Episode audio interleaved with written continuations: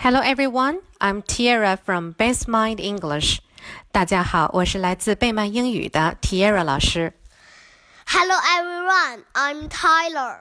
今天呢，我跟 Tyler 给大家读一个小韵文儿，叫 Little Cat 小猫咪。 Little cat, little cat, where have you been? I've been to London to visit the Queen. Little cat, little cat, what did you do there?